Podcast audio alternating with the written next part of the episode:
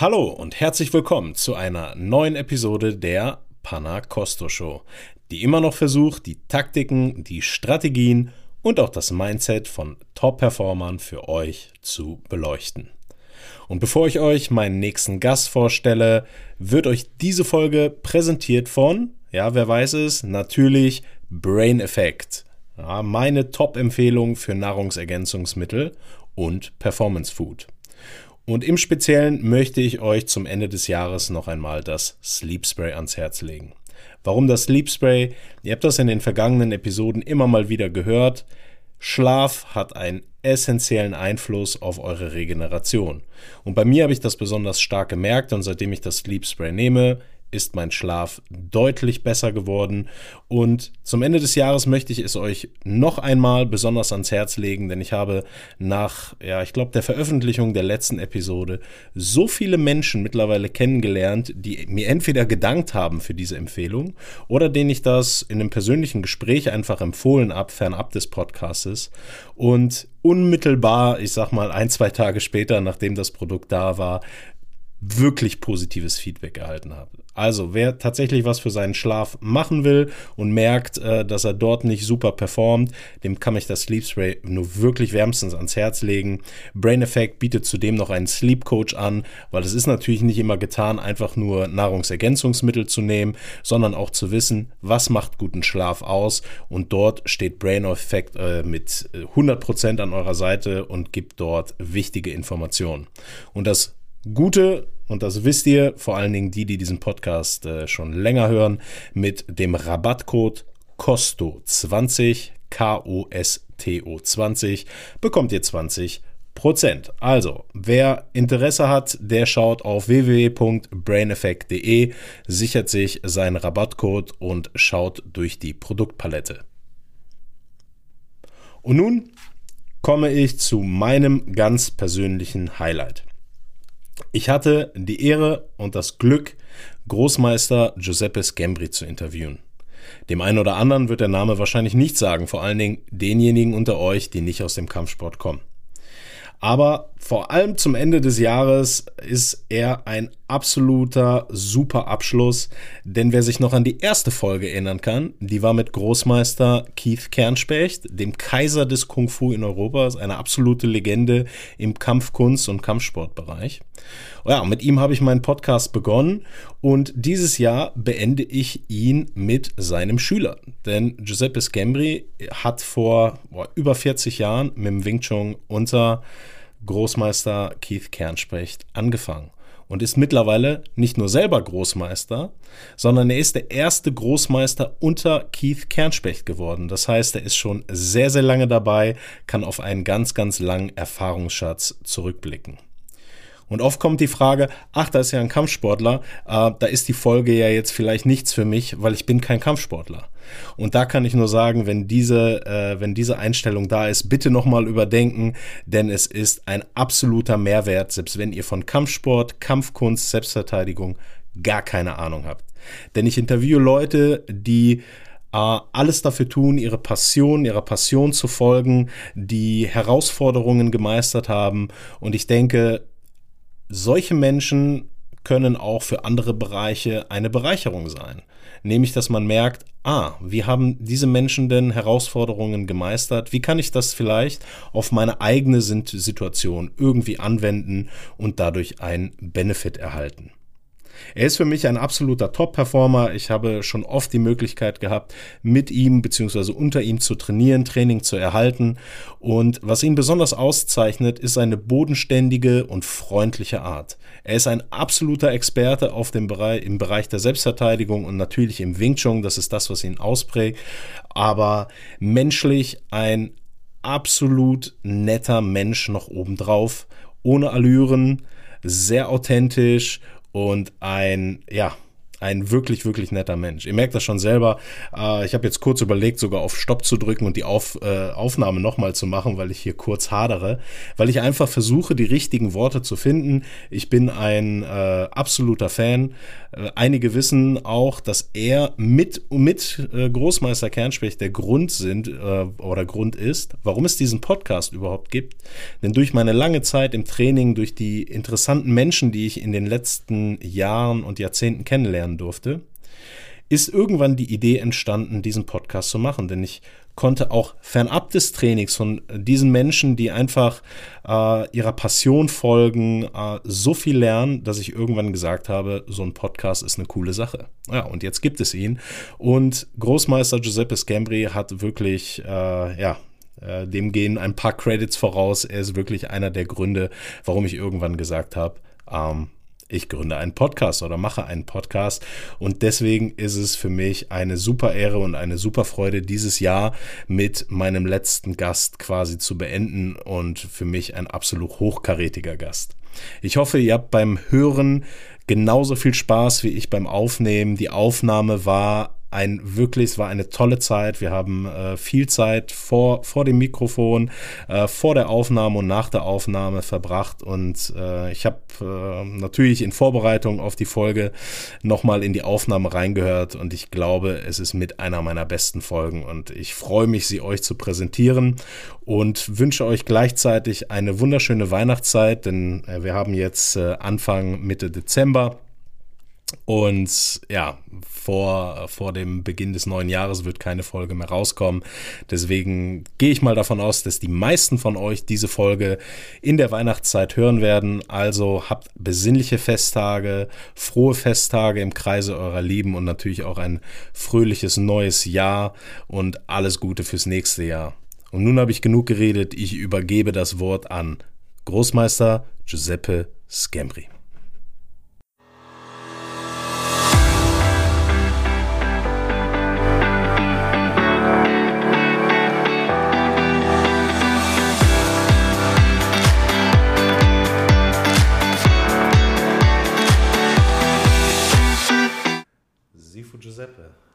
Danke, dass du heute mein Gast bist. Vielen Dank, Panna, weil ich freue mich, weil du hast mich ja schon länger gefragt und ich, bin, ich freue mich jetzt, dieses Interview mit dir zu machen. Äh, ich mich auch, ja. Ich habe äh, lange gefragt. Äh, du, ich weiß nicht, ob du das wusstest. Ich habe das ja in dem Vorgespräch schon mal so ein bisschen gesagt. Du bist mit einer der Hauptgründe, warum dieser Podcast überhaupt existiert. Okay. Ja, ich weiß, du guckst gerade, aber das wollte ich dir immer mal schon sagen und deswegen warte ich auch, bis es auf Band ist, damit ich äh, einen Beweis habe, dass ich es dir mal gesagt habe. äh, denn ich finde äh, die Gespräche mit dir unglaublich interessant und ähm, ich nehme immer etwas mit, fernab des Trainings ja, und das beschäftigt mich schon lange, dass ich denke, wow, ne, da ist so eine Kombination. Ich lerne etwas über Wing Chun, äh, trainiere bei dir, aber ich nehme immer noch etwas mit. Und dann habe ich irgendwann gedacht, das müssten ein paar Leute mehr hören. Vielen Dank, weil das ist das, was ich machen möchte, weil ich möchte den Leuten natürlich die Kampfkunst, aber auch die Lebensweise, wo auch Wing Chun macht, aber was mit dir mit dem Leben ist. Wie kommt es, dass du nach so langer Zeit, also wer dich schon mal wer dich jetzt nicht kennt, der kann das natürlich nicht beurteilen, aber jeder, der dich schon mal kennengelernt hat, sieht deine Energie, wenn du irgendwo bist. Mhm. Und ich habe, du hast auch mal äh, Lehrgänge gehabt, da warst du verletzt. Äh, du warst mal krank und angeschlagen und hast trotzdem äh, deine Arbeit, sage ich mal, gemacht. Wie kommt es, dass du das bis zum heutigen Tag immer noch mit so viel Energie und Leidenschaft machst? Das ist halt die Freude an dem, was ich mache. Und ich glaube an mich. Und ich habe einfach gemerkt, wenn ich mit dieser Freude das mache, auch wenn ich Verletzungen hatte vom Snowboarden, die Schulter ist alles abgerissen, die, die, die Rotatorenmanschetten und trotzdem sage ich, ich kann ja alles mit einem Arm machen. Und ich habe Lehrgänge auch gemacht so und ich, und ich habe gesehen, doch, es, es läuft und, und die Energie hole ich, indem dass ich halt alles neu mache, jeden Tag neu. Auch wenn ich jetzt acht Stunden nonstop mache, es ist, jede Minute ist neu. Und darum habe ich immer neue Energie und die Freude. Wie lange machst du das eigentlich schon?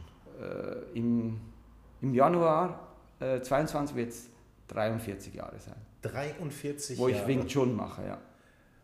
Und von diesen 43 Jahren, Wie viele Jahre machst du das denn schon hauptberuflich? Äh, ja. Circa. Also schon 30, 30, äh, 31 Jahre. 31 Jahre. Das ist sehr, sehr lange mit einer Tätigkeit, die man ja im Normalfall nicht mit dem Hauptberuf verbindet. Mhm. Wie ist das gekommen, dass du gesagt hast, äh, ich lerne Kung Fu? Ich meine, das machen viele. Es ist Oh für ja. viele ein Hobby. Ja? Äh, Also, wie das angefangen hat, meinst du? ja. Also, im Prinzip hat es sehr, sehr früh angefangen. Ich war so, ich bin ja aus Sizilien und äh, wenn wir da im Urlaub waren im Sommer, äh, konnte ich da immer in die Kinos, weil mein äh, Onkel hatte im Kino, das Kino in Sizilien im Sommer ist in, auf freier Luft. Ah, draußen ist das. Genau, ein Freiluftkino, weil es zu heiß ist. Und mein Onkel hatte sein Haus genau mit Sicht auf die Lein Leinwand. Und da liefen dann, wenn ich da auf Besuch war, irgendwelche alte Kung-Fu-Films. Da war ich so acht, neun Jahre. Das war mir spannend, diese Sachen, weil ja, die, das, das war einfach spektakulär und die fliegen durch die Luft und alles Mögliche. Und, und dann war noch ein Freund von einem Onkel, der hatte Judo mal gehabt, äh, gelernt gehabt und der hat mir dann auch im Sommer etwas ein bisschen gezeigt und dann da war ich so begeistert, weil er hat mich irgendwie genommen und dann fliege ich durch die Luft. Und das war spannend. Und dann mit zwölf, mit zwölf Jahren haben mich meine Freunde, wo ein bisschen älter waren, in einen Bruce Lee-Film mitgenommen, im of the Dragon, das ist dort im Kolosseum. Ich durfte natürlich noch nicht in dieses Kino rein, weil, ich war, weil der Kino war ab 18, aber sie haben gesagt, es ist auf Italienisch und die schauen nicht. Und, und die Kollegen waren halt schon älter. Da bin ich rein und nach diesem Film wusste ich, ich möchte das lernen, was der Mann dort in der Leinwand gemacht hat, das natürlich Bruce Lee.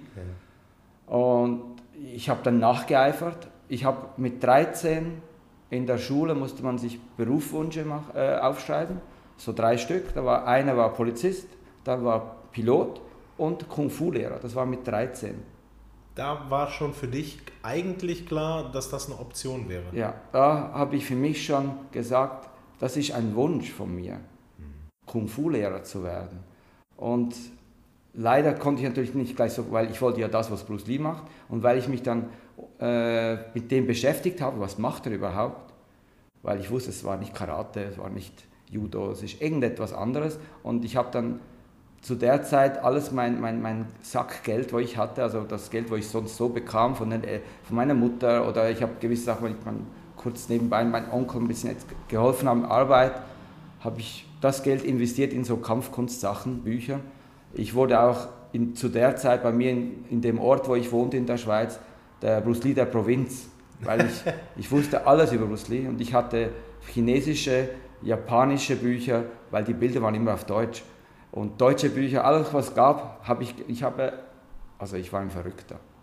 Und, aber ich konnte natürlich das noch nicht machen, weil, und das stand natürlich überall Wing Chun und das gab es nicht, Wing Chun, zu der Zeit in, in der näheren Umgebung. Und dann irgendwann kamen so Kampfkunstmagazine raus, so, was war das, 76, 75, da kamen so erste, im äh, Karate-Journal hieß es, glaube ich, dann, Ah, ich, ich kann mich sogar noch erinnern. Genau, Ja, da ja. kamen dann so Artikel rein, eben Wing Chun in Deutschland mit Großmeister, also mit, mit Sifu Kernspecht zu der Zeit und da, es gab dann auch noch ein anderes Heft, Drachen, also auch ein deutsches Heft über Kung Fu, das gibt es jetzt nicht mehr. Und da war immer, er hatte eine Kolumne dort und ich wurde halt aufmerksam und dann habe ich dann im, da war ich jetzt äh, se- 16 Jahre, das war im 8, 78 habe ich SIFU angerufen, also geschrieben, weil es war ausgeschrieben äh, ein Lehrgang in Kiel, wo dann über, über sechs Tage, sechs Stunden am Tag. Und ich war 16. Und dann, äh, das war dann Oktober vielleicht, Oktober 78 und der Lehrgang war im Januar und meine Mutter war natürlich nicht einverstanden, dass ich da ging, aber ich wollte einfach und bin ich mit dem Zug nach Kiel. Sifo hat dort, also das war super, Sifo hat für mich schon ein Hotelzimmer vorbereitet gehabt, er hat mich auch abgeholt, gezeigt, wo das Zimmer ist, hat sich richtig gekümmert, also war total also herzlich Wow, ja. und ich bin dann dort dann rein und Bruce Lee hat das ja gemacht, das muss mega cool sein. Auch wenn aber diese, der Unterricht ist natürlich, war ein bisschen anders als heutzutage. Da war meine erste Stunde war nur im, in Iras zu stehen, in diesem komischen Stand. Aber ich dachte mir nur, Bruce Lee hat das gemacht, muss gut sein. Könntest du da, weil das finde ich gerade ganz spannend. Ähm, es gibt Leute, also den Podcast hören natürlich auch Leute, die Kampfsport machen ja. und Leute, die gar keinen Kampfsport machen. Kannst du mal so ein bisschen erzählen, wie, wie, wie kann man sich ein Training vor 30 Jahren denn vorstellen? Okay, also da war mehrheitlich, die sind im Tau am Anfang und da hast du Stunden gemacht. Also, also die Form. Ja, genau, die Form und, und in, in, an diesem Lehrgang war es so, also du hattest drei Stunden nacheinander trainiert und die erste Stunde war, ich war im Stand, die zweite Stunde war die erste Bewegung und die, und die dritte Stunde war die nächste Bewegung. Ich habe in diesen 36 Stunden habe ich die Hälfte dieser Form gelernt, die Hälfte nur, und ein bisschen äh, Kettenfauststöße, das sind so Schläge, wo man nacheinander macht, wie, wie eine Kette, und ein Vorwärtsschritt. Und ich war total glücklich, weil ich wusste, wow, Bruce Lee hat das gemacht und das hat mich so, und ich war total stolz, ich konnte den ersten Schülergrab machen nach diesen 36 Stunden. Natürlich, weil es über 1000 Kilometer weg ist, konnte ich natürlich nicht jetzt dann jedes Mal hingehen. Genau, wie war das denn dann? Ich meine, äh, dein einziger Lehrer, also der das gezeigt hat, was du unbedingt lernen wolltest, war 1000 Kilometer ja. entfernt. Wie hast du das gemacht? Wie bist du also, dann da dran geblieben? Das Glück war für mich, da wo ich das erste Mal dort war, kam gerade dieses erste Buch Wing Chun Kün raus von Großmeister und Ding auf Englisch. Ich konnte kein Wort Englisch, aber die Bilder waren auch auf Deutsch. Und dann konnte ich das gleich mitnehmen und ich habe dann dort, der zweite Teil der Form habe ich aus diesem Buch gelernt. Also du hast tatsächlich aus dem Buch dann? Ja, weil ich wollte ja die Form ganz und ich habe dann an, anhand von den Bildern, weil er noch keine, du konntest nicht ins YouTube rein oder wo immer, das gab es nicht. Ja. Und ich habe dann anhand von den Bildern habe ich versucht, das zu machen, weil ich, ich habe einfach, wo ich dann zurück in der Schweiz war, habe ich auf die Form geübt. Und Kettenfauststöße und Vorwärtsschritt, das war alles. Und, und ich habe mich auch mit Freunden getroffen, ich konnte ja nichts aber ich konnte einfach reingehen ja. und es hat immer funktioniert. Aber es ist doch spannend, wie, mit, wie, mit, mit was man sich äh, zufrieden gegeben ja. hat und heute mit diesem Informationsüberfluss, ja. man will ja alles äh, am besten in ganz schnell und äh, sofort portioniert. Ja. Und du bist ja wirklich dann einen sehr, sehr ja, intensiven und langen Weg gegangen. Auch mit, eben, und vor allem, ich, ich stelle mir immer, wie habe ich das gemacht? Weil ich war 16. Und wenn ich heute sehe, 16-Jährige, ich glaube nicht, dass ich es dann vielleicht heute noch gemacht hätte, aber, aber zu der Zeit, es war mega und ich habe für mich selber das geübt. Und ich nannte die Form für mich mein Sehing. Sehing heißt so ein älterer Bruder, es ist einer, der mir hilft. Weil ich hatte nur das Buch und Sifu habe ich erstmal dann ein Jahr später, weil dann, er ist dann nach Heidelberg gezogen und hat dort diese Zentrale aufgemacht. Da waren es nur noch 400 Kilometer. Und dann konnte ich dann dorthin. Und ich habe dann dort die zweite Prüfung gemacht ich habe es natürlich nicht bestanden, weil ich habe ja nur aus dem Buch gelernt. Und die Form war nicht so, wie man es sich vorstellte. Und ich weiß, meine Urkunde steht hinten drauf, diese Bewegung, diese Bewegung. Und zwei Monate musste ich noch nachprüfen, also nach, nochmal nachüben, weil es war nicht bestanden. Ja, jetzt kennt man dich von Lehrgängen. Du bist der äh, erste Großmeister der EWTO nach Sifu Kernspech, ja. dem Gründer der EWTO. Das heißt, man man verbindet Erfolg, gutes Wing Chun ja mit dir und jetzt sagst du, du bist beim zweiten Schülergrad durchgefallen. Mhm. Ich meine, das ist erstmal eigentlich auch ganz schön, dass man das mal hört, dass Leute, die das so professionell machen, auch natürlich auch mal Rückschläge hatten in diesen ganzen Jahren. Wie war das für dich? Wie hat sich das angefühlt, da durchzufallen? Ich meine, man fährt, ich meine, dann waren es so 400, 400 Kilometer. hast du gesagt, aber es ist trotzdem noch eine ganze Menge und du warst immer noch jung und dann fährst du dahin, wirst geprüft und dann sagt dir jemand, nee, äh, das war jetzt leider nichts, da musst du nochmal wieder. Ja klar, war zuerst frustrierend, oder? Aber ich wusste ja, ich habe es ja aus dem Buch gelernt, darum denke ich, war ich froh, weil ah, sie, sie schauen mich richtig an. Ja. Oder? Und das war dann gut, weil ich wusste, er hat mir dann gleich gesagt, auf was ich arbeiten muss. Und da war ich glücklich, weil es war mega, weil ich, ich habe gemerkt, es geht dann so weiter und, und, das war meine Motivation, oder? Du hast, du hast vorhin gesagt, deine Mutter fand das nicht gut. Nein. So gar nicht. Wie gut fand sie es denn, als du ihr erzählt hast, dass du jetzt hauptberuflicher Kung-Fu-Lehrer wirst? Also zuerst hat sie es ja auch nicht verstanden, weil ich war, ich war postangestellt, also Staats, im Staatsbetrieb Okay, war, eigentlich alles sicher. Ich war ich war da 13, 13 Jahre, war ich auf der Post und durch das konnte ich auch Wing Chun nebenbei auch noch machen, weil meistens hast du mittags, weil morgens, morgens um vier bis am Mittag und dann hatte ich am Nachmittag wieder Zeit, weil ich habe ja dann irgendwann meine Schule eröffnet zuerst, die war im 83. Das ist meine erste Schule mit 50, 50 Quadratmeter. Du hast deine erste Schule aufgemacht, da war ich noch nicht mal geboren. okay. Wie viel? 15 Quadratmeter? 50 Quadratmeter. 50, okay. ja. Aber mit Garderobe 50 Quadratmeter. Okay, ja.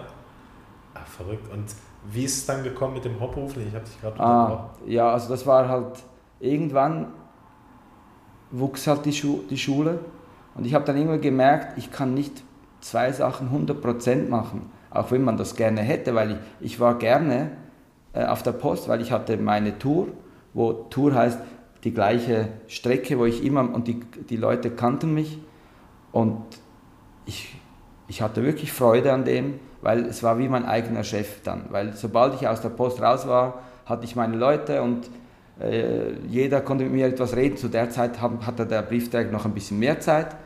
Heutzutage würde ich das nie mehr machen, weil das ist dann nach, äh, nach Sekunde und das ist dann auch nicht mehr das, man sozial nicht mehr helfen kann. Und dann irgendwann kam das, das halt, es kamen halt mehr Leute und da habe ich gemerkt, jetzt muss ich etwas machen und dann habe ich mich entschieden. Zu der Zeit habe ich auch schon meine erste Familie gehabt äh, mit noch nicht so alten Kindern und dann habe ich gesagt, okay, jetzt muss ich das machen, weil ich möchte nicht, dass ich irgendwann dann heißt, hätte ich es doch probiert. Und da habe ich gesagt, okay, ich habe mich entschieden, das war so 90, 91. Und da habe ich gesagt, okay, ich mache es. Alle haben mir gesagt, wie kannst du so eine sichere Stelle aufgeben? Auch meine Mutter und auch Freunde in, in der Nähe, also weißt du, im näheren Bereich. Und ich habe nein, ich kann ja immer wieder zurückgehen. Und ich habe dort schon an mich geglaubt. Das, und, und dann habe ich gesagt, okay, ich mache es jetzt einfach. Und dann wuchs es halt. Und dann habe ich auch die Räume wechseln können, dann habe ich größere Räume bekommen. Und natürlich ist es nicht immer schön geradeaus gegangen. aber wärst du, weil du hast ja zum Beispiel gesagt, als 13 hast du geschrieben Pilot zum Beispiel ja. und Polizist. Das hat dich ja dann doch irgendwie zur Post äh, mhm. getrieben, gebracht. Wärst du bei der Post geblieben, wenn das mit dem Wing schon nicht geklappt hätte? Sagen wir so, wenn es noch so gewesen wäre, wie es zu der Zeit die Bedingung zum Arbeiten war, dann hätte ich vielleicht noch paar Jahre gemacht. Wäre es aber dann, wie sich es dann geändert hat, äh, weil ich kenne halt noch Kollegen von der Zeit und die sagen, ich bin genau richtig gegangen. Im richtigen Zeitpunkt. Und ich bin sicher, hätte ich dann etwas anderes gemacht. Ob es dann Polizist oder Pilot gewesen äh, worden wäre, das wüsste ich nicht. Es ist aber spannend, weil durch Wing Chun muss ich ja nicht selber fliegen. Ich konnte halt viel, viel bin ich geflogen mit fürs Wing Chun. Und ich habe auch Polizisten unterrichtet, also irgendwie kam alles zusammen. Irgendwie hat das Wing Chun eigentlich alles ja. zusammengeführt, ja. Wie war das denn? Weil ich stelle mir vor, selbst heutzutage ist der Beruf des Kampfkunstlehrers, äh, jemand, der Leuten Selbstverteidigung beibringen möchte, so eine Schule hat, immer so ein bisschen es hat manchmal noch den Makel von unseriös. Mhm. Selbst heute noch, obwohl das heute ja schon eigentlich nicht mehr, nicht mehr so der Fall ist. Wie, musste, wie war das zu deiner Zeit? Ich meine, du hast ja gesagt, du hast einen guten Job, mhm. einen sicheren Job aufgegeben, um deiner Passion zu folgen. Und die Leute fragen dich, was machst du beruflich? Und du sagst dann, ich bin Kampfsportlehrer. Ich mache Saisondive Kampfkunstlehrer und sage, ja, und was machst du denn noch als Beruf? Ja, weil die haben nicht geglaubt, dass man von der Sache leben könnte. Und sie haben mich meistens gefragt, ja, und was mache ich denn noch richtig? Ja. Weil für sie ist das nicht, das war zu der Zeit sowieso nicht, vielleicht heute ein bisschen mehr, aber zu der Zeit war das. Deswegen stelle ich mir das so schwierig vor. Nicht? Ja. Heutzutage sagt man, äh, hat man noch Verständnis für heutzutage, ist es auch okay, wenn man seinen Träumen so ein genau. bisschen hinterhergeht. Aber du bist ja noch aus einer Zeit, sicherer Job und genau na, also da stelle ich mir das unglaublich schwierig vor. Heißt aber auch, dass du schon damals unglaublich überzeugt gewesen bist. Ja, also das ist das, wo mir, ich habe einfach an mich geglaubt und ich wusste und vor allem ich wollte etwas machen, wo mir Freude macht. Und ich sage heute noch jeden Tag Danke, dass ich das machen darf, weil ich weiß, es ist nicht selbstverständlich, dass man das machen kann, was man gerne möchte. Und für mich ist halt wichtig, mein Beruf soll mich glücklich machen, weil da, investiert man ja viel Zeit. Und wenn man, äh, darum ist das für mich Nummer eins, dass einem zufrieden dann ist, Zufriedenheit, das, das bringt auch einem mehr in die Mitte. Ich kann zumindest, also zumindest habe ich die Vermutung, dass das bei dir absolut äh, zutrifft. Man sieht dich, äh, man sieht dich voller Energie. Du hast gerade gesagt, dass du zwar nicht Pilot geworden bist, aber viel geflogen bist. Mhm. Ich habe einmal sogar, äh, konnte ich einen Flug mit einem Flugzeug, konnte ich machen, das war ich, glaube ich, 17 oder 18, hat mich jemand eingeladen, wo ich kannte, also ein älterer, der war so ein, ähm, ein Forum, also weil, weil mein Vater ist sehr früh gestorben und dann haben Freunde eine Art wie eine, so ein bisschen Hilfe, weil Vormund mhm. genommen, also einen gewissen. Ja. Und der, hat dann, der war Pilot und er hat mich dann mitgenommen mit seinem Motorsegelflüger und dann konnte ich mal, wo, hat mich dann, wo wir in der Luft waren, hat gesagt, so und jetzt machst du. Ach, du bist und, also geflogen. Und ich war einmal, war ich ein bisschen Pilot, ja, okay. so. Ja, okay. Und das war noch spannend und ich habe mich auch total interessiert für Flugzeuge. Also das war tatsächlich ja, ja. immer so ja, eine Passion. Ja. Jetzt bist du aber nicht hobbymäßig viel geflogen, Nein. sondern du bist beruflich ja, extrem also viel. Viel mehr für Beruf als für Urlaub. Äh, auch wenn du nicht alles im Detail, äh, du darfst auch gerne was vergessen, aber kannst du uns mal, weil ich weiß ja schon so ein bisschen, aber nicht jeder, der uns jetzt zuhört, kennt, kennt dich ja auch. Wo hast du schon unterrichtet? Mhm. Also natürlich die Schweiz, Liechtenstein, Deutschland, äh, in Österreich, äh, in Italien, in Spanien, in Dänemark, in England, Bulgarien, Türkei, äh, Zypern, Israel, Algerien, Argentinien, in China. Das sind so die, wo mir jetzt gerade so in den Sinn kommen. Ja. In China selber auch. In, das finde ich, find ich eigentlich ganz lustig. Ne? Du, du lernst einen chinesischen Stil in Deutschland über riesige Umwege, fährst 1000 Kilometer und irgendwann fliegst du wieder nach China und unterrichtest dort Wing Chun. Wie war, wie ja, war das eigentlich? Das war mega. Also da hat Sifu halt das irgendwie gesagt, okay, wir waren mit äh, Oliver, Sifu Oliver, Großmeister. Oliver und noch äh, Roland Liebscher Pracht war zu der Zeit noch bei uns. Und wir sind dann zu dritt, weil wir befreundet auch da waren, äh, hat Sifu uns, wir sind dann einfach durch Sifus Wissen äh, nach Hongkong gegangen und Großmeister Ding hat gesagt, er will uns mitnehmen nach China, dass wir zu den Chinesen gehen und sie unterrichten. Und da haben wir, waren wir eine ganze Woche in China selber in einer, also Sie sagen eine kleine Schule, da waren vielleicht so 10.000 Leute, wo da in dieser Schule drin waren. Das waren vielleicht dann 400, wo wir dann angetroffen haben und wir haben dann die Ausbilder von denen unterrichtet. Ja. Eine Woche lang und das war total spannend, weil sie haben uns wirklich akzeptiert und, und wir haben natürlich sie unterrichtet, wie hier wir in Europa unterrichten. Weil wir haben den Mensch gesehen und, und ihr einfach wirklich unsere Sachen, und Großmeister Ding hat auch unser Programm dort machen lassen. Wie stelle ich mir das vor? Du hast gesagt, äh, ihr habt das ja wie Europäer gemacht. Wie hat sich das damals unterschieden? Also was unterscheidet sich zu, zu dem Chin chinesischen also, Ansatz, der Methodik? Der, der ist halt natürlich, dort ist halt sehr, sehr eben, man macht dann halt die Form, macht vielleicht ein bisschen Anwendung, aber vor allem halt die Form. Und kämpferisch wurde halt mehr das Reingehen und im Westen war natürlich schon Latzau, das ist dieses Kampfspiel, wo Sifu entwickelt hat, da Mitte 80, 86 so. Und Großmeister Ding hat uns das machen lassen mit denen. Das war spannend. Und dass er das einfach für sich zugelassen hat. Und vor allem war auch schön, dass wir das machen durften, weil es war extreme Erfahrung. Ja, das glaube ich, weil, vor allen Dingen eine ganze Woche. Also das war sowieso so wie im Film, kam es mir vor, weil wir kamen da in, wir, sie haben uns abgeholt, wir kamen dann Richtung dieser Schule und dann waren links und rechts weiß, hunderte von Leuten in gelb-schwarzen Anzügen. Und wir sind mit dem Auto reingefahren und wir dachten, was passiert jetzt da? Und auch nachher, dann, wo wir dann in dieser Schule drin waren, war das, war das alles im, im Außenbereich, es war aber dort so eine Art Winter, es war vielleicht ein paar Grad aber es wurde dann draußen und die haben dann gleich angefangen mit Vorführen, was sie können.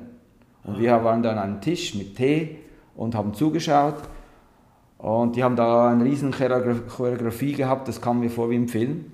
Also um Oliver und um Roland haben gedacht, was machen die jetzt? Und, und was wollen sie nachher von uns? Und dann hieß es, ja, jetzt macht ihr eine Vorführung. Und dann hat aber Großmeister Ding gesagt, nein, also das Wetter ist nicht so gut und wir werden morgen in der Turnhalle dann etwas vorführen. Oh Gott, ich dachte schon, ihr hättet jetzt äh, ja. aus der kalten Hose eine Vorführung. Ja. Also, genau, aber am nächsten Tag haben wir dann zu dritt eine Vorführung gemacht und das war spannend. Die Leuten hat es gefallen und wir haben dann alle haben etwas gemacht und, und dann kam der Unterricht und es war cool. Jetzt hast du vor allen Dingen diese China-Reise ja angesprochen. Gibt es sonst noch so, ich meine, du blickst, du hast gesagt 43 Jahre im Januar? Ja. Wenn du jetzt mal zurückblickst, du musst jetzt spontan zurückblicken, die China-Reise ist so ein, so ein... 96. 96? Ja, das war glaube ich 96, ja. War so ein wichtiger Meilenstein, etwas, woran du ja, dich Ja, es war erinnerst? einfach, äh, weißt du, dass, dass man dann so Europäer, die Chinesen, und weil ich habe viele fragen mich, warst du schon mal in China, also zum Lernen? Und ich sage, ja, ich war in China, aber ich habe die anderen etwas gelernt. Ich habe die Chinesen Wing Chun, den Wing Chun gezeigt. Und das ist schon spannend. Ah, absolut. Ähm, du musst diese Geschichte nicht toppen, aber gibt es äh, andere Momente in oh. deiner Kampfkunst, so, sag mal so ein, zwei Sachen, wo du sagst, da denkst du sehr, sehr gerne zurück, das ja. waren so einschneidende Erlebnisse? Also zum Beispiel Israel bin ich ja sehr häufig, jetzt momentan nicht wegen diesen Maßnahmen, aber ich war jetzt sicher schon zwölfmal dort. Und das ist halt spannend, weil da sind so verschiedene und auch verschiedene Religionen. Äh, und ich hatte doch ab und zu drei, vier Religionen zusammen und, und normalerweise haben die Krieg, aber sie waren alle im gleichen und alle waren zufrieden und, und, und sie haben miteinander gearbeitet.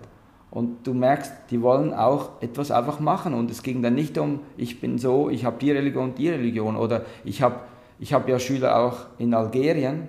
Und Algerien und Israel normalerweise verstehen sich nicht. Aber sie treffen sich bei mir in der Schweiz, machen am gleichen Lehrgang mit und tauschen sich aus und helfen sich gegeneinander, äh, also untereinander.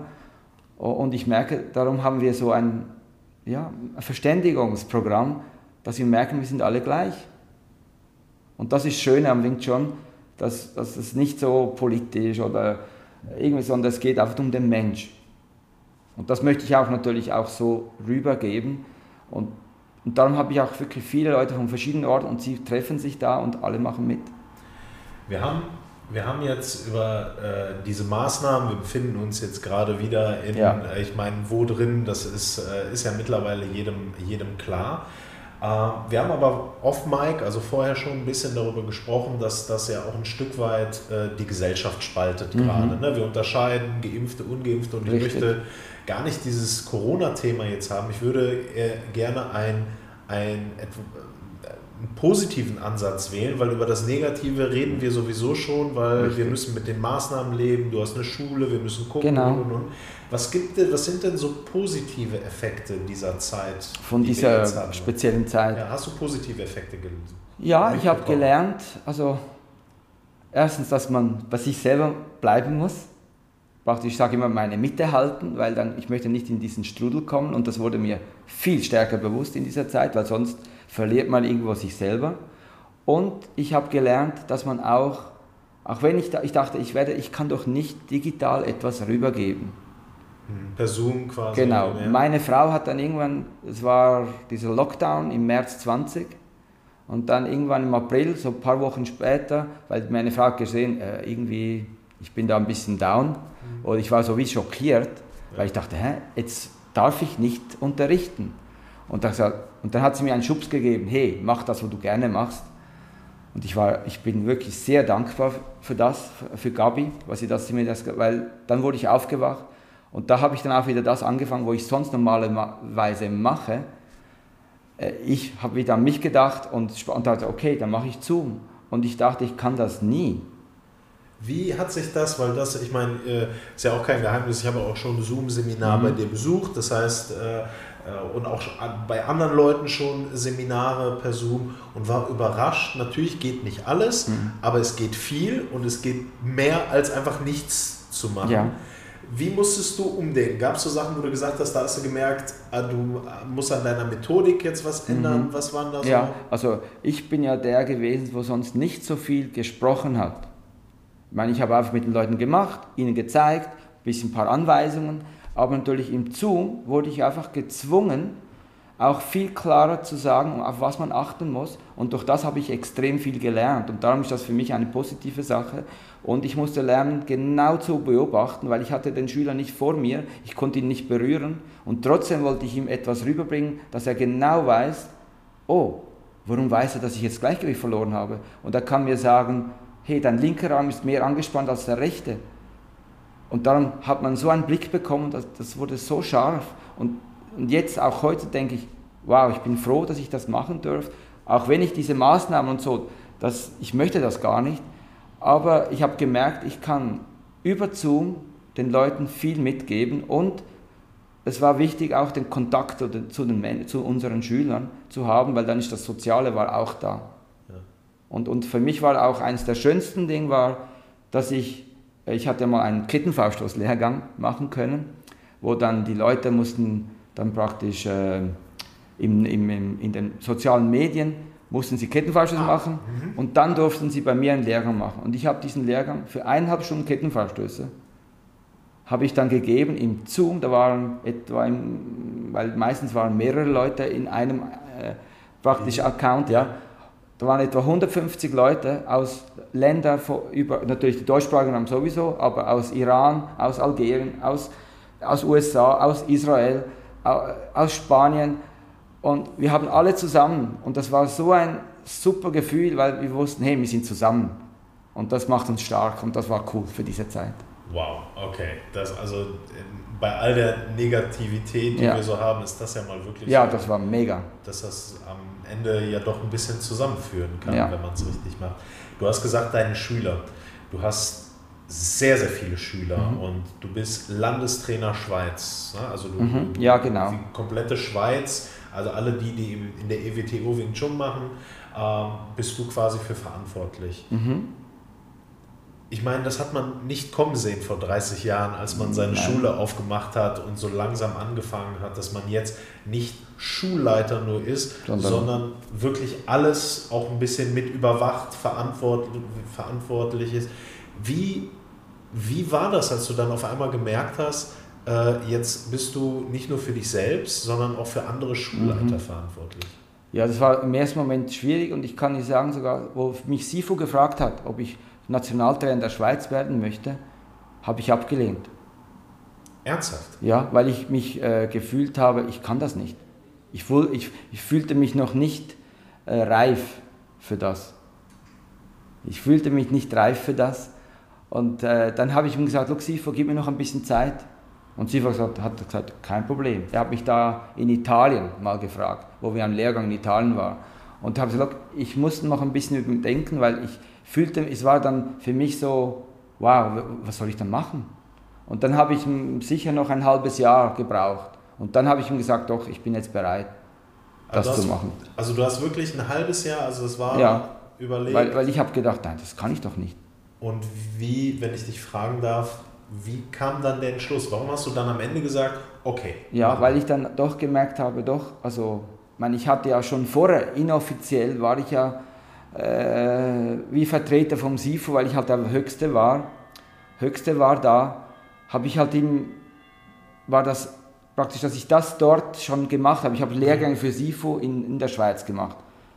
Okay, also, also ich konnte, quasi, ich konnte ja. Prüfungen machen, wo ich sonst im Normalen gar nicht machen konnte. Mhm. Also ich konnte nicht jetzt, ich konnte einen Lehrgang für SIFU machen, konnte alle Schüler gerade abnehmen, aber bei mir in der Schule, wenn ich normal nur für mich, hätte ich nur die normalen Graduierungen, wo ich sonst machen durfte. Und das ist okay, das ist okay. Und dann habe ich aber gemerkt, wenn ich Nationaltrainer bin, könnte ich das mehr machen, ganz offiziell. Ja. Und ich habe gemerkt, dann gibt es eine Hilfe für unsere Schüler in der Schweiz die müssen dann vielleicht nicht jetzt nach Deutschland noch fahren für die Prüfungen machen. Und darum, ich habe gemerkt, ich habe dann auch mit ein paar Schulleitern auch gesprochen und die, meisten waren dann auch, es gab dann einige, wo halt nicht so zufrieden waren, die, die sind vielleicht aufgehört, weil sie halt vielleicht ein bisschen nach mir angefangen haben mhm. und sie dachten, ja, warum fragt man nicht sie?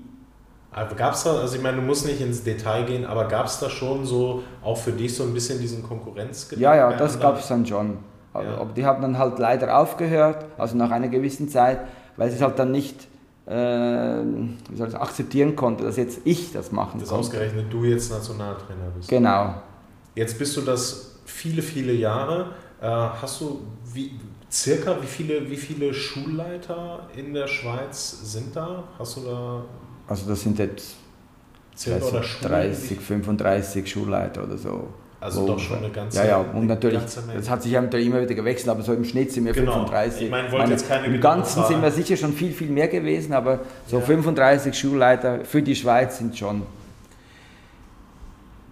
wie würdest du dich denn selber, also ich kenne dich ja schon so ein bisschen, aber es ist ja was anderes, sage ich mal, einen Lehrgang durchzuführen mhm. ne, und Wing Chun zu machen und Kampfkunst jemandem beizubringen. Und das andere ist ja auch so ein bisschen organisieren, äh, mhm. auch eine Führungspersönlichkeit sein.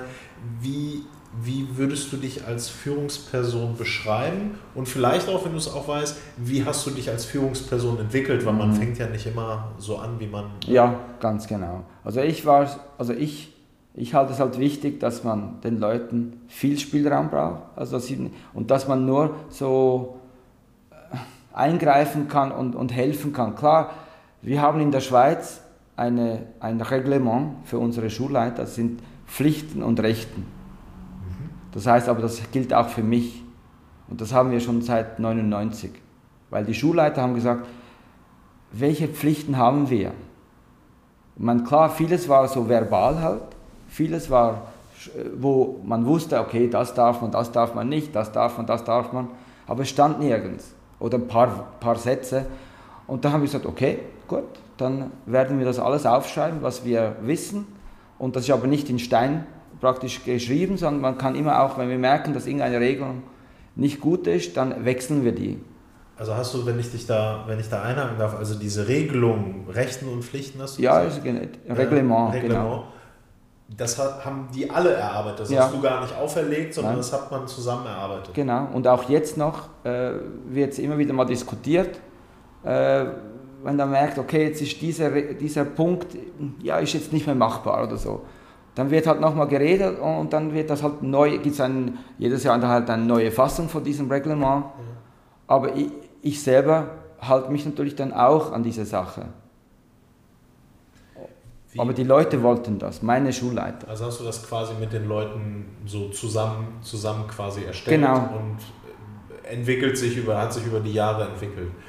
Wie würdest du dich denn, also wie, wie warst du denn vorher, sage ich mal, als Führungsperson und wie hast du dich entwickelt? Gibt es so Sachen, mhm. wo du dich verändert hast? Ja, natürlich vorher am Anfang wollte man halt vielleicht zu viel, okay, ich sage jetzt das einfach. Mhm. Hm?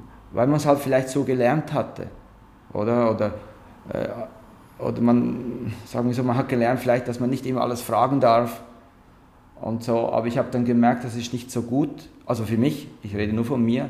Und darum wollte ich meinen Leuten halt äh, die Möglichkeit geben, sie können immer alles fragen. Weil das, das ist so, auch, auch das ist aber schwierig, dass die Leute das dann auch machen. Weil die Leute trauen sich dann doch nicht, aber weil man denkt dann, ja, der, der wo zu oberst ist, der, der, der reißt einem den Kopf ab. Aber, aber das ist wichtig, auch heutzutage, wenn man nicht zufrieden ist, muss man mit dem, wo halt weiter oben ist, mal reden, weil vielleicht weiß der andere, wo oben ist, nicht mehr oder merkt gar nicht, dass da vielleicht etwas nicht so gut läuft. Und dann ist es nur eine Hilfe. Ich war immer dankbar, wenn Leute zu mir kamen und sagen, hey, da ist das, da ist meine Frau total super. Ja. Die Gabi. Ja. Weil sie merkt, wenn irgendetwas und ich habe irgendetwas gemacht und so, dann sagt sie mir, hey, vielleicht ist das ein bisschen zu extrem und dann merke ich, oh ja, stimmt. Aber Im ersten Moment denkt man, was, ich habe doch etwas nicht, nicht richtig gemacht. Ja. Aber wenn du das ein bisschen nachgedacht hast, dachte okay, das stimmt, das habe ich so gemacht, vielleicht, dass die Leute das nicht verstehen. Da, da habe ich gelernt, wie das anders zu machen. Du hast jetzt äh, deine Frau Gabi angesprochen, ja. jetzt schon zweimal. Ich weiß auch von Videos und dergleichen, sie trainiert ja auch ja. bei dir, mit dir. Genau, sie ist auch Meisterin. Sie ja. ist Meisterin im Wing Chun ähm, eine persönliche Frage, kannst du auch gerne übergehen, aber es würde mich einfach mal interessieren, weil du sagst, sie hat ja schon Einfluss im Sinne von, dass sie so auch so ein Puffer sein kann und sagt, immer, da ist vielleicht mal was nicht so gut gelaufen. Wie funktioniert das eigentlich? Also das Private ist ja dann in dem Fall das, was ja auch oft passiert, privat und beruflich, ist mhm. ja dann quasi alles so ein bisschen. Ja, zusammen. wobei, wenn wir im Privaten, meine klar, dann kommen halt Gespräche und Gedanken, dann, dann wird über das, aber sonst im Privaten haben wir viel auch wirklich privat. Wir gehen wandern, wir machen Spaß, aber ich versuche es nicht zu viel reinkommen, auch wenn es schwierig ist. Ja. Natürlich, weil es halt natürlich mein Leben ist. Aber es geht. Also du ja. hast gelernt, das ja. auch zu separieren, quasi, die beiden Themen? Das sicher. Jetzt hast du gesagt, du gehst wandern. Ja. Um was, was, was, ich meine, dein ganzes Leben besteht aus Wing Chun. Das ja. weiß ich und das ist auch okay. Aber ich weiß halt auch, dass du andere Dinge ja noch machst, oh, damit, ja. du, damit du runterkommst, was anderes machst. Was sind das für Dinge? Was machst ja, du? Also, also Wandern ist eine Sache, weil ich bin sehr gerne in der Natur und vor allem es bringt mir viel Kraft und also jetzt in der Corona-Zeit war natürlich, ich konnte viel mal, also das Positive an diesem Lockdown war, vor allem die ersten drei Monate. Meine Frau hat nicht gearbeitet, ich habe nicht, das Wetter war schön, wir haben in der Schweiz halt, wobei in Deutschland haben wir auch schöne Natur, aber wir haben es vor der Haustür und wir sind viel mal miteinander spazieren gegangen oder Wanderung gemacht, das war super. Ja.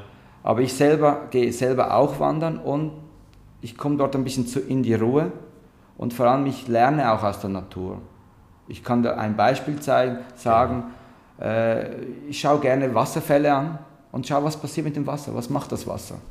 Oder was passiert, wenn das Wasser in den See reinkommt. Also ein Wasserfall, wo, also zum Beispiel diesen Frühling war so speziell, der Wasserfall hat 10 Tonnen Liter pro Sekunde, also 10 Tonnen Wasser pro Sekunde gehen da rein. Also das würde dich wegreißen.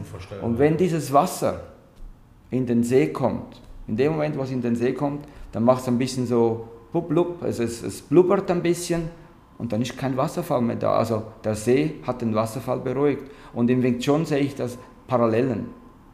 Oder ich sehe da Parallelen, äh, ich beruhige, wenn ein Angriff zu mir kommt, dann beruhige ich ihn, weil es soll nicht mehr auf mich wirken. Weil der andere ist immer stärker. Der andere ist stärker. Und wenn ich dann mit eigener Kraft hingehe, habe ich keine Chance. Und ich bin 1 mit 1,64 groß. Äh, ich bin nicht so der kräftigste, aber trotzdem kann ich den, den Kräftigen beruhigen. Oder der Wasserfall, wenn er so runterstürzt, merken, dass der, den kann man nicht aufhalten. Der, der springt über jeden Fels, geht nach links, rechts und er freut sich. Er freut sich und es gibt keine Regel, wie er sich bewegt. Und das habe ich dann im Wing Chun auch gemerkt. Ja, stimmt. Und darum konnte ich mich viel mehr befreien im Wing Chun, wo ich das so gesehen habe. Und das, da achte ich viel. Oder man in der Natur, man merkt, dass alles zusammenwächst. Und alles ist in Symbiose. Und alles stimmt alles miteinander. Es gibt nicht nur das, nur das, sondern alles lebt zusammen. Und das ist toll. Also das heißt, du verbindest tatsächlich die Passion für die Natur und das, was du da erkennst, auch mit dem, was du im Wing Chun machst. Ja, genau. Und ich mache es dann noch extremer, weil ich habe schon oft auch schon ein paar Mal so Wochentrips gehabt mit Bergführer, wo wir aber in Hochgebirge gehen, ja. also wo wir über 4000 Meter, wo wir dann nur in Hütten schlafen, angeseilt an, mit Steigeisen. Und da ist natürlich spannend, weil du bist dann so klein, Du bist immer über die Gletscher und, und dann merkst du diese Riesenberge. Das höchste, wo ich war, war 4450 Meter so. Wir haben auch dort übernachtet. Aber du merkst, du musst voll wach sein, weil es kann jederzeit etwas passieren. Im Gletscher weißt du nie, wenn etwas abbricht. Aber das ist dann volle Achtsamkeit. Und auch dort habe ich gemerkt, Wing Chun hat mir auch geholfen. Vor allem dieses Achtsame und auch, man, man, man, man bleibt vielleicht hangen. Und dann machst du einfach etwas und im Nachhinein merkst, oh, das war wie der Holzpuppe etwas, ein Schritt dort. Ja. Und es ist spannend, weil dein Körper funktioniert einfach so.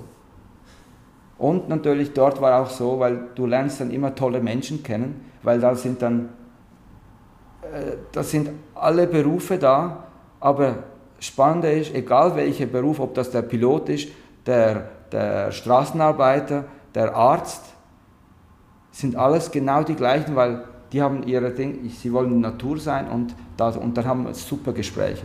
Also könnte man tatsächlich auch in dem Fall, du hast das, was du nämlich gerade sagst, diese Vereinigung, hast du gerade auch beim Wing Chun beschrieben. Ja. Ne? Also das scheint ja schon beides zwei Sachen zu sein, die Menschen verbinden Ja. und die für dich halt auch unglaublich Für mich wichtig, ja. wichtig sind. Das ist, jetzt habe ich sogar kurz fast, fast schon den Faden verloren, weil ich einfach denke, okay, das, weil das passt, das passt einfach sehr, sehr gut, sehr, sehr gut zusammen. Ich muss aber noch dran denken, ähm, du hattest ja mal eine Verletzung durch Snow, Snowboard. Snowboard, ja, das ist auch Ist das noch etwas? Machst ja, du ja. das noch? Ich habe im gleichen Jahr war ich schon wieder auf dem Brett. Im gleichen Jahr deiner Verletzung Ja. quasi. Also ich war im Ende Februar habe ich meine Verletzung gehabt, habe Operation gehabt und im Dezember war ich schon wieder auf dem Board beim nächsten Schnee, wo kam, Okay. Weil ich Spaß habe. Also Snowboarden, Wandern und Wing Chun kann man das Ja, so ein und, bisschen und sagen? tanzen ist auch noch. Tanzen tatsächlich? Ja, tanzen macht auch viel, viel Spaß mit meiner Frau. Also äh, äh, frei irgendetwas? Ja, frei, frei tanzen, Ja. aber auch alles Standardtänze. Ah, Standardtanzen auch? Ja, ja. Okay, cool. Das Wir gehen ich- auch mit meiner Frau, gehen wir da meistens auch so einen Sommerball, wo wir dann mit Smoking und schönen Kleidern, Okay, das ist toll. Okay, also tanzen, siehst du, tanzen wusste Ja. ich gar nicht. Das, Genau. äh, Bruce Lee hat ja auch getanzt. Ich wollte Er war- gerade sagen, das kannst Er du ja. war, glaube ich, also man sagt das, Cha-Cha-Cha-Meister, hat die Cha-Cha-Meisterschaft gewonnen in Hongkong. Okay, also tanzen wusste ich, ich wusste nicht, dass Cha-Cha-Cha Ja. möglich war. Okay, also tanzen gehört auch noch dazu, okay.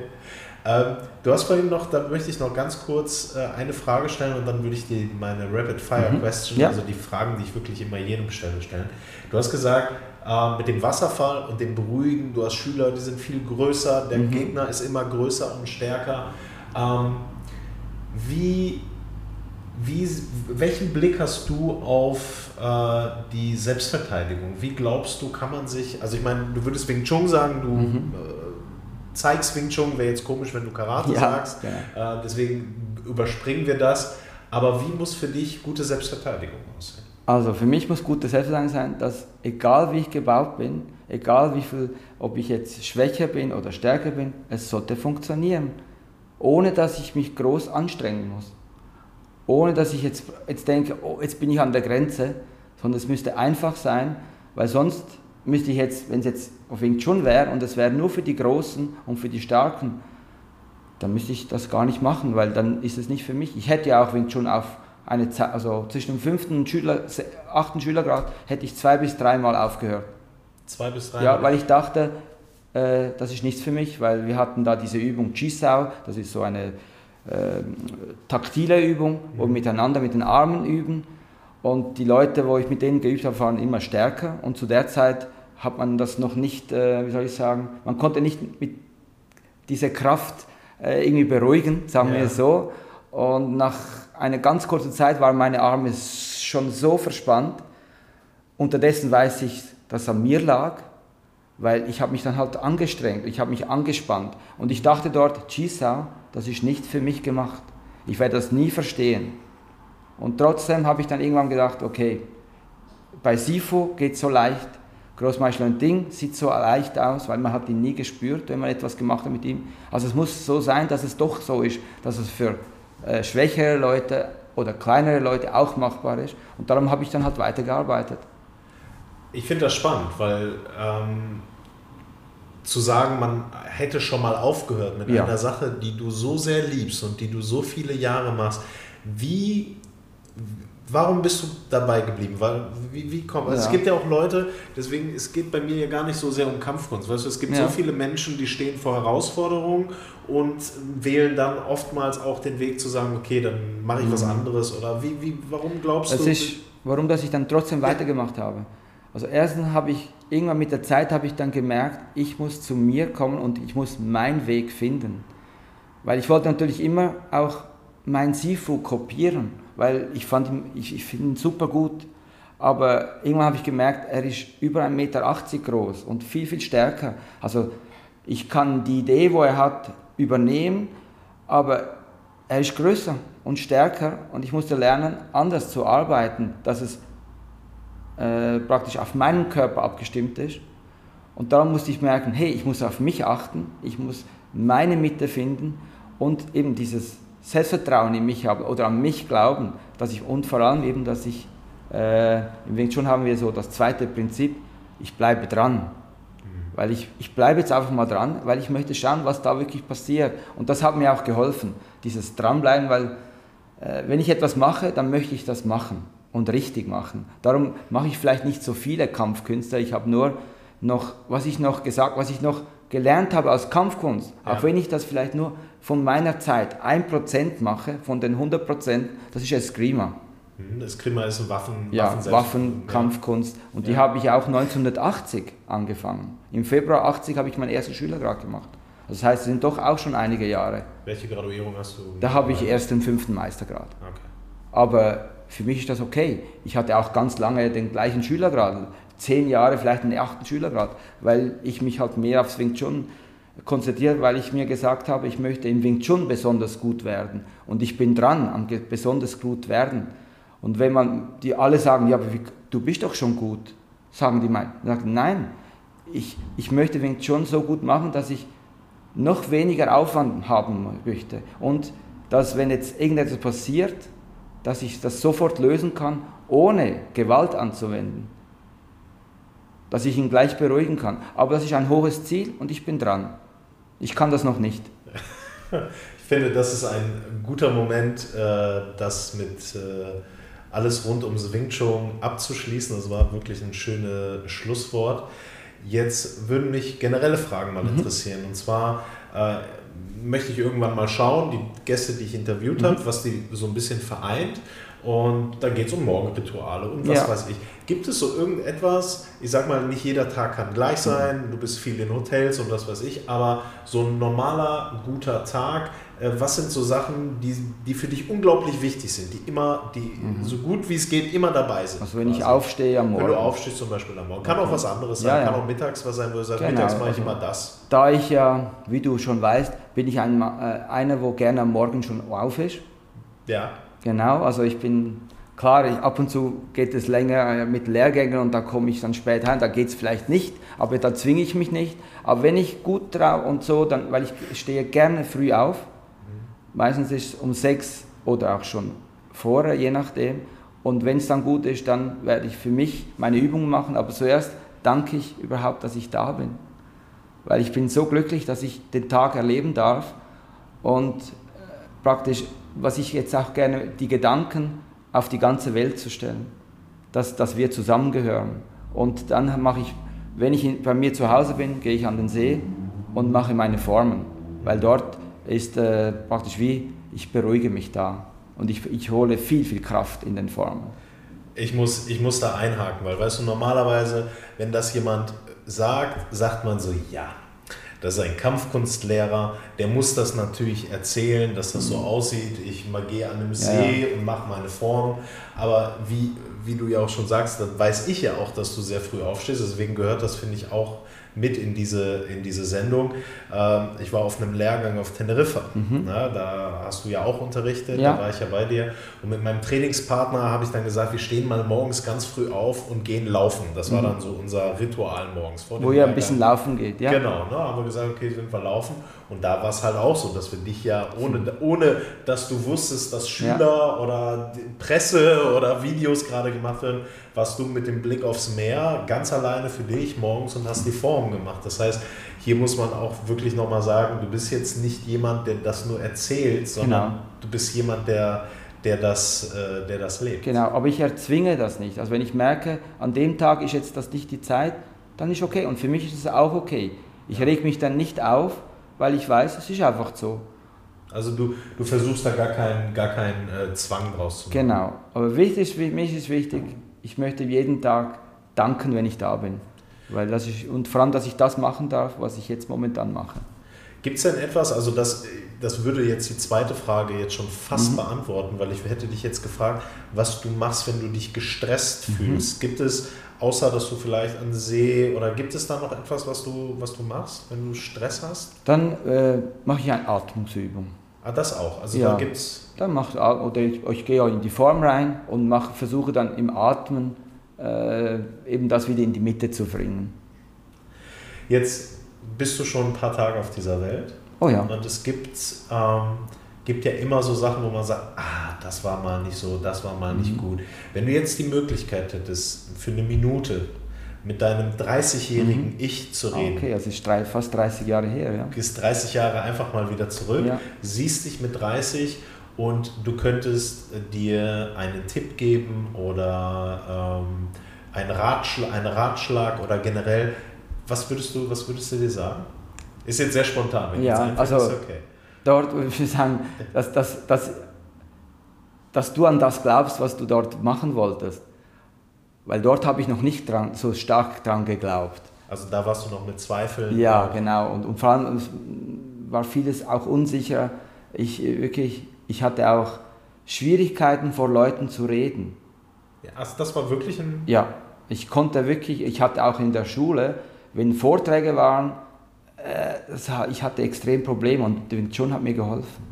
Wahnsinn, weil ich meine, äh, dein, dein Alltag besteht daraus, ja. von ganz vielen Leuten in verschiedensten Sprachen teilweise genau. Unterricht zu geben. Ja, und das ich hatte spannend. wirklich dieses Selbstvertrauen nicht. Ja.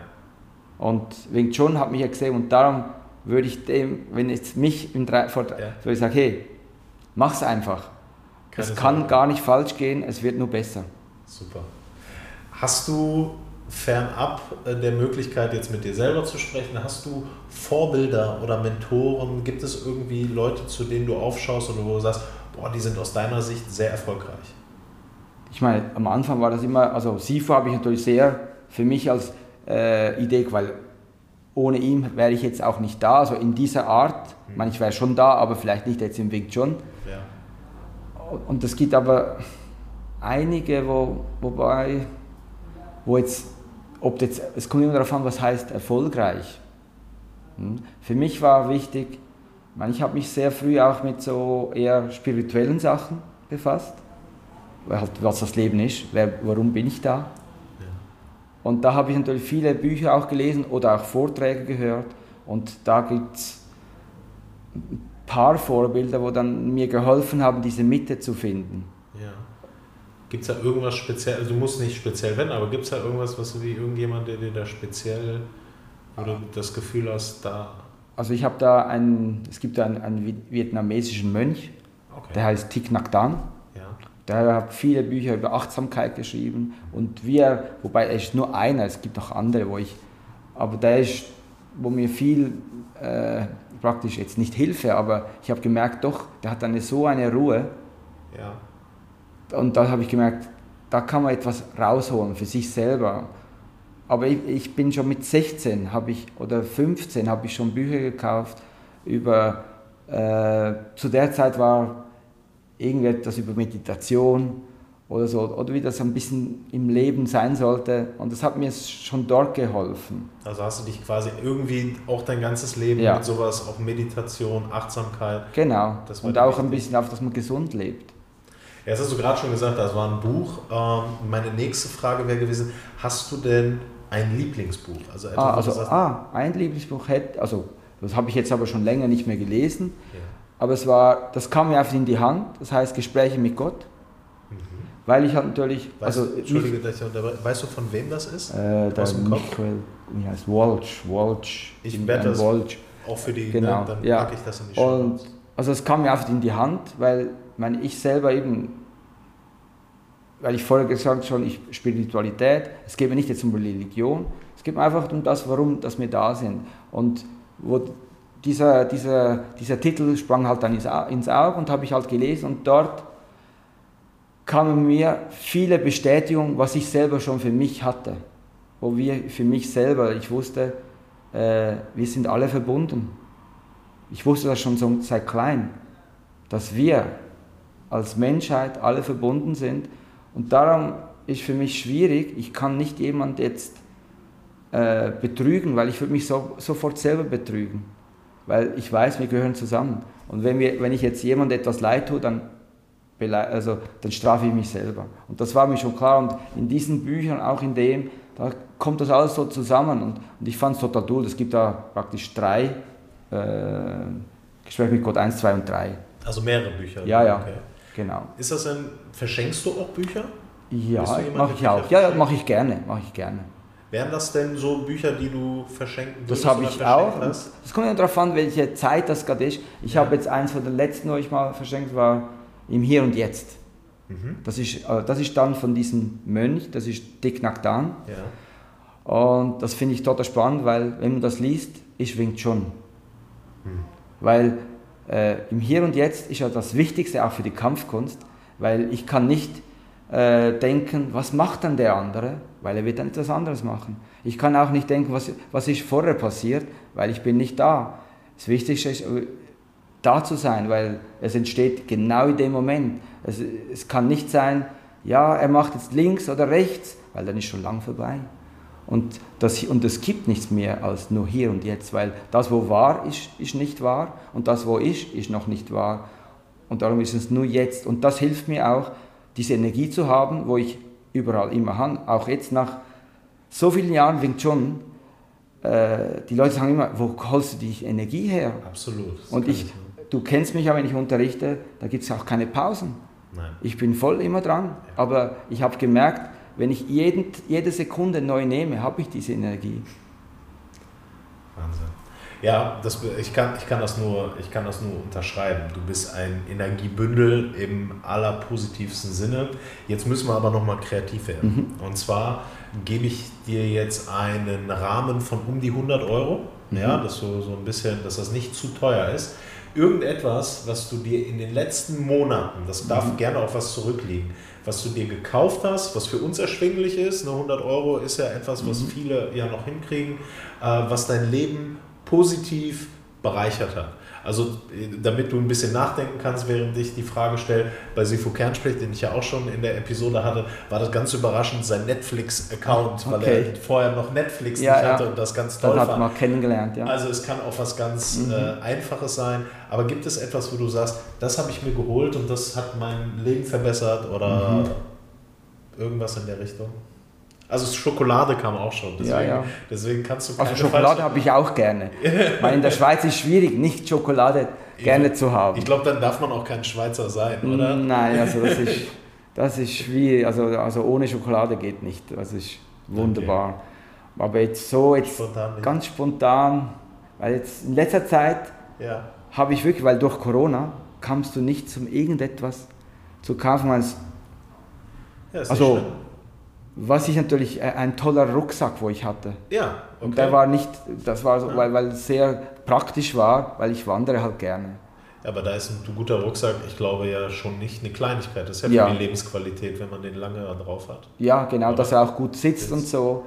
Und, und das ist super, weil eben, ich bin wirklich gerne in der Natur und ich mache nicht nur ein, zwei Stunden Wanderungen. Der, das hört man doch schon ein bisschen raus, wenn du da auf vier, was war, 4000? Viereinhalb. Viereinhalbtausend. Ja, und, da sind, und dort waren fünf Tage unterwegs. Okay, das ist, das ist schon viel. Eine letzte Frage. Ja. Du hast die Möglichkeit, das ist eine fiktive mhm. Möglichkeit, auf einem Plakat, auf also irgendetwas, nimm eine riesen Leinwand, mhm.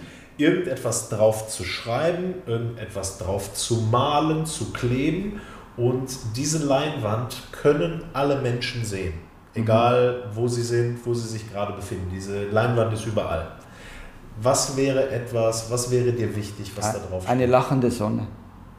Eine lachende Sonne? Ja. Willst du das erklären? Warum eine lachende ja, Sonne? Also ich, ich, wenn ich unterschreibe, ich mache dann äh, Giuseppe und da kommt immer eine Sonne mit einem Lachen.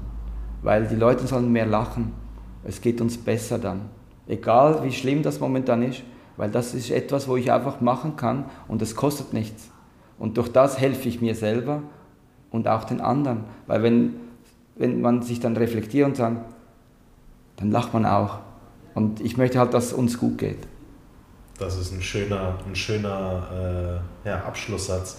Sifo Giuseppe, ich sehe dich regelmäßig, ich trainiere bei dir aber ich kann mir sehr gut vorstellen, dass es Leute gibt, die äh, vielleicht zum ersten Mal von dir mhm. gehört haben jetzt oder auch Menschen in unserem Verband, die vielleicht gar nicht so viel mit dir zu tun gehabt ja. haben. Wie kann man mehr über dich erfahren? Wie kann man dich am besten erreichen? Was, äh Aha, ja, sonst, es gibt natürlich die Wing Chun-Seite in der Schweiz, ja. ewto.ch. Ja. Da, ist, da bin ich also von unseren Schulen halt in der Schweiz. Bist du auch bei Social Media unterwegs? Ja, ich habe natürlich Instagram-Account. Ja. Und Facebook habe ich auch. Und Twitter habe ich, glaube ich, auch. Twitter hast du auch? Ja, ja. Das packen wir alles in die Shownotes. Twitter habe ich gemacht, das war mein erster, weil Sifo gesagt hat, du, du musst mich äh, folgen auf Twitter. Und das war dann mein erstes Account. Also hat Sifo dich in die sozialen Medien geholt? Genau, weil ich dachte, ja, das ist nicht so. Aber Twitter war mein erstes. Okay. Und dann äh, kam Facebook, weil meine Tochter gesagt hat, du musst jetzt auf Facebook sein und auf Instagram. Und darum habe ich gesagt, okay, mache ich das. Ja, eine tolle Gelegenheit. Auch da hast du netterweise sind ein paar Videos von dir drin, so bekommt man auch mhm. ein bisschen Eindruck davon, wie du Wing Chun verstehst, wie du Selbstverteidigung verstehst. Mir bleibt es nur übrig, vielen, vielen Dank zu sagen. Du weißt, ich wollte das schon äh, eine ja. lange Zeit machen. Jetzt gleich, man hört das vielleicht schon im Hintergrund, äh, die ersten Leute sind da. Du gibst jetzt gleich wie viele Stunden? Fünf, fünf Stunden? Stunden, ich freue mich. Nur fünf Stunden Training, fünf Stunden, ich freue mich. fast nonstop. Und äh, danke dir, dass du dir vorher die Zeit genommen hast, um so intensiv mit mir zu sprechen. Ja. Und ja, vielen, vielen Dank. Ich danke dir, Panna, weil es war ein Genuss mit dir. Es war wirklich, hat riesen Spaß gemacht und ich grüße alle, wo da jetzt dann nachher das auch hören. Sifu, vielen, vielen Dank. Danke dir. so, ihr Lieben, das war sie, die letzte Episode der Panacosto Show im Jahr 2021. Ich hoffe, sie hat euch gefallen. Ich fand sie super. Wenn ihr die Folge und den Podcast gut gefunden habt, tut mir einen Gefallen, bewertet ihn beim Podcast-Anbieter eures Vertrauens, gebt ihm 5 Sterne, schreibt eine Bewertung oder lasst einen Like da. Wo findet ihr uns? Ihr findet uns bei Instagram und Facebook unter Panna Costo Show. Relativ einfach. Wenn ihr das nicht findet, könnt ihr sonst noch in die Show Notes gucken. Dort habe ich alle wichtigen Links reingepackt, sodass sie auch einfach zu finden sind. Und nun passt gut auf euch auf, kommt gut ins neue Jahr und bis bald.